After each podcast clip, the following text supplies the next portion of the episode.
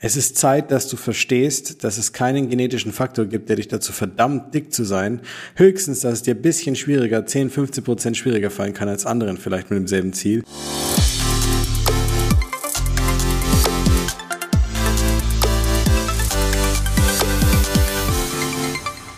Hallo und herzlich willkommen zu einer neuen Folge des Smart Body Upgrades mit deinem Coach Marco, der Podcast für dich, wenn du abnehmen und fitter werden willst.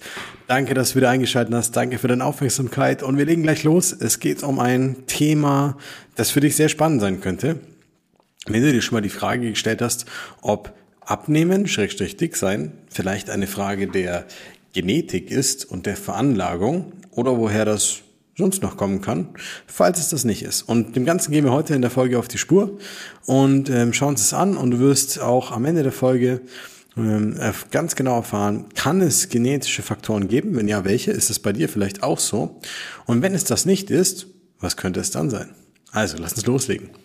Das ist ja eine Diskussion, die gibt's ja schon so lange wie wahrscheinlich das Abnehmen selbst oder das Gewichtsthema selbst. Ja, Gibt es eine genetische Veranlagung dazu, dick zu sein? Und dazu müssen wir hinterfragen, was dafür eigentlich in unserem Körper passieren oder anders sein müsste als bei anderen, wenn wir eine genetische Veranlagung haben, dick zu sein. Also gucken wir uns doch mal an, was genetisch anders sein kann. Und mir geht es ja gar nicht darum, das jetzt einfach auszuschließen, weil sicherlich gibt es Faktoren, die wirklich einen Einfluss nehmen können. So, es gibt jetzt zum Beispiel den Faktor Sättigung. Ja, das ist zwar zu 90 Prozent ein planbares Modell, ja, weil es ist halt, äh, was nehme ich zu mir, was für Rahmenbedingungen habe ich, wie viel Schlaf habe ich, wie viel Stress habe ich und so weiter. Aber es ist definitiv so, dass Hunger auch ein individuelles und erlerntes ähm, Prinzip sein kann, auch aus Gewohnheit. Ähm, es kann sich unterscheiden. Der eine kann mehr, der andere kann weniger Hunger haben. Der Stoffwechsel, ja, das ist ja das nächste Thema, was immer gerne hier angebracht wird. Der hat einen schnellen Stoffwechsel. Der hat einen langsamen Stoffwechsel. Sie kann alles essen und sie nimmt zu, wenn sie ein Stück Kuchen isst. Ähm, mein Stoffwechsel ist schuld. Was kann sich hier unterscheiden? Unser Alter, unser Geschlecht, hormonell bedingt und am Ende des Tages unsere Muskelmasse unsere Verdauung, all diese Themen. Kann jetzt der Stoffwechsel dazu führen, dass jemand von der Veranlagung her also automatisch übergewichtig wird? Naja, was müsste das bedeuten? Es müsste bedeuten, dass ähm, so ein Mensch die Kalorien nicht richtig verwertet, sondern alles speichert. Ich rede mal im Allgemeinmund. Ähm, dass die Verdauung halt nicht so funktioniert, wie sie sollte. Dass man auf der anderen Seite vielleicht ähm, ja, über 30 ist als Mann und Testosteronhaushalt nicht mehr so ähm, ist, wie er mal mit 25 war. Ja, dass man als Frau in die Wechseljahre irgendwann kommt zum Beispiel, ja, hormonelle Veränderungen, ähm, altersbedingt und und und. Und ich kann euch sagen, das könnte ein Faktor sein, aber wir schauen trotzdem noch mal ein bisschen weiter. Jetzt haben wir Verdauung, Stoffwechsel, Alter, Hormone, Geschlecht. Wir haben ähm, den Appetit. Was könnte es noch sein in unserer Genetik, das dazu führt? Ja. Ähm, und du musst bedenken, es gibt keine genetische Modifikation, in der ein Körper einfach, außer vielleicht Lipideme auf der anderen Seite, aber das ist was anderes, einfach mehr Fett anhäufen will oder möchte oder es automatisch tut. Ja, weil sonst müsste ja die Funktion der Fettzelle eine andere sein und dann wäre dieser Mensch nicht lebensfähig auf der anderen Seite. So, also gibt es noch genetische Faktoren. Ja, dann könnte man ja sagen, ein Kohlenhydrattyp äh, und sonstige Themen habe ich über einen Speicheltest gemacht, über meine DNA habe ich das gemacht und so weiter. Also in unserer DNA verankert, was wir verarbeiten können. Ja. Mm.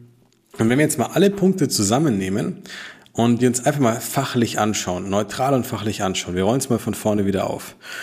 Wir haben im Prinzip als ersten Punkt das Thema Appetit. Ist der Appetit ein genetischer Faktor, der dich zum Übergewichtigsein bewegt? Er kann dazu führen, dass du eher leichter zunimmst, weil du eher leichter mehr isst. Und vielleicht dann andere Entscheidungen triffst. Bestimmt er aber automatisch, dass du von selbst dick wirst? Nein. Gehen wir einen Schritt weiter. Hormone. Können Hormone daran schuld sein, dass wir nicht abnehmen, Schrägstrich, es geht eigentlich um was anderes, automatisch zunehmen? Es gibt kein Hormon, das ohne die Zufuhr von Energie dazu führen kann, dass du zunimmst. Jeder, der viel Cortison mal nehmen musste oder Chemopatienten oder ähnliches, die viel mit Cortison arbeiten, jeder weiß, dass das Medikament an sich dich nicht dick macht. Das ist klar, aufgedunsen, Wassereinlagerung und Co. Aber die Folgen daraus führen zu einem anderen Konsumverhalten, viel mehr Lethargie, weniger Bewegung und einer leichten Körperfettzunahme. Also nein, das Hormon an sich macht nicht, dass du zunimmst. Auch Cortisol im Körper selber produziert macht nicht, dass du einfach zunimmst. Auch wenn immer wieder landläufig ähm, behauptet wird, dass Stress ein Grund für eine Gewichtszunahme ist. Das hat erstmal nichts mit der Genetik zu tun, selbst wenn du genetisch bedingt mehr Cortisol produzierst. Ja, weil Cortisol selbst kein Fett aufbaut. So, was bedeutet das also? Es kann dich mehr dazu bringen, andere Entscheidungen zu treffen, die dann dazu führen, dass du leichter zunimmst. Gehen wir weiter. Dein Alter. Mit abnehmendem Alter nehme ich zu, weil. So. Warum könnte ich zunehmen mit abnehmendem Alter? Und warum, was könnte hier genetisch dran bedingt sein? Ja, bei mir in der Familie ist es verankert. Bis ich 30 bin, war ich schlank und äh, dann gehen sie alle auseinander. Es ändert sich vom 29. Lebensjahr aufs 30. oder an dem Tag, an dem du 30 wirst, für deinen Körper gar nichts. Der weiß nicht mal, dass er 30 ist. Zu glauben, dass du wegen einer Zahl, die du dir fiktiv als Geburtstag oder Geburtsalter auf die Fahne steckst, dass dein Körper daran anhand dessen ausmacht, ob du zu oder abnimmst und deswegen Funktionen zu oder abschaltet, ist absolut irrwitzig. Ja, wenn wir älter werden, produzieren wir weniger Testosteron als Mann zum Beispiel. Wir bauen Muskulatur ab, verbrauchen deswegen weniger Energie, werden sesshafter. Und was passiert dadurch? Wir treffen andere Entscheidungen und nehmen leichter zu. Gehen wir einen Schritt weiter. Ja, aber Marco, bei mir sind alle in der Familie dick. Das muss ja irgendeinen Grund haben. Ja, weil alle in der Familie dick sind. Versteh mich nicht falsch alle Fragen, die du stellen kannst nach deinem Stoffwechsel, nach der Lebensmittelverwertung, nach dem Kohlenhydrat- oder Proteintyp, nach der genetischen Verknüpfung dazu, warum du leicht zunimmst. All diese Dinge sind einfach nur Nebel auf dem Weg zu deinem Ziel. Und wenn du dich umso länger daran festbeißt, aus welchem Grund du ja nicht abnehmen kannst, dann wirst du nicht weiterkommen und immer weiter in diese negativen Teufelskreise reinkommen und immer wieder frustrierter sein, dass es nicht klappt. Es gibt keine wissenschaftliche Begründung dafür, warum du auf magische Art und Weise ganz regulär Körperfett zunimmst aufgrund deiner Genetik, deiner genetischen Beschaffenheit. Weder über die Verdauung, noch über Zellfunktionen, noch über, ähm, über das Alter, noch über die reine Veränderung des Hormonhaushalts. Aber alle diese Punkte, wenn du sie komplett in eine Schnittmenge bringst, haben eine Sache gemeinsam. Und zwar haben sie gemeinsam, dass sie verändern, wie du mit dir umgehst und welche Entscheidungen du triffst. Was können wir also daraus lernen? Stress, Cortisol oder medikamentös Cortison führt dazu, dass du dich anders verhalten wirst. Die Veränderungen im Alltag, voranschreitend mit deinem Lebensalter, werden dazu führen, dass du potenziell andere Entscheidungen triffst. Ein erhöhter Appetit wird dazu äh, führen, dass du andere Entscheidungen triffst.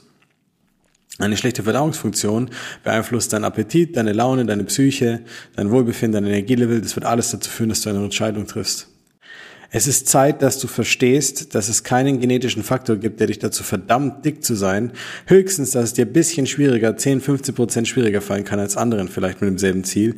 Aber wenn du weiter glaubst, dass es einen Faktor gibt, den du nicht lösen, nicht verändern kannst, den du mit Hokuspokus-Diagnostik suchen musst da draußen, dann wirst du dich einfach nur im Kreis drehen und irgendwann wirst du dich fragen, oh, ich habe alles versucht, warum geht bei mir nichts? Naja, weil sie dir alle die falschen Erklärungen geliefert haben und keiner mutig genug war dir zu sagen, dass es Selbstverantwortung bedeutet und dass man dann eine andere Perspektive einnehmen muss und dass man vielleicht anfangen sollte, das Ganze nicht aus einem Mangel herauszumachen, der dadurch entsteht, dass man sich dauernd selbst kritisiert, sondern dass man anfängt, Verantwortung dafür zu übernehmen und zu lernen. Heute hatte ich einen Call mit einer tollen Frau, die jetzt bei uns Kundin geworden ist und der die letzten 20 Jahre gefühlt alles probiert. Jede Diät, die du dir vorstellen kannst.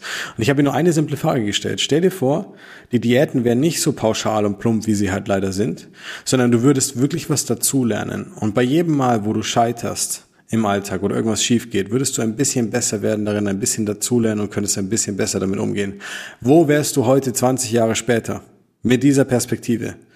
Und ich sage es jedem, dem es da draußen so geht, ihr werdet alle hundertmal weiter, als wenn ihr euch weiter an irgendwelchen vermeintlich genetischen Faktoren, die gar nicht mal relevant sind, aufhängt und drüber ärgert. Die meisten machen einfach nur viele Dinge nicht konstant und da kommen wir auch zur Lösung des Ganzen, nämlich der Identität. Es ist nicht deine Genetik, die dich dick macht, sondern du hast eine dicke Identität. Du identifizierst dich mit den Werten deiner Familie. Du hast im Prinzip ähm, dein Wertekonstrukt danach aufgebaut, wie du es in der Kindheit gelernt hast. Wenn die Family immer dick war und wenn Essen ein Stresskompensator war, dann wirst du das höchstwahrscheinlich auch so nutzen. Wenn du es in deinem Umfeld siehst und es dir aneignest, wirst du es auch so nutzen.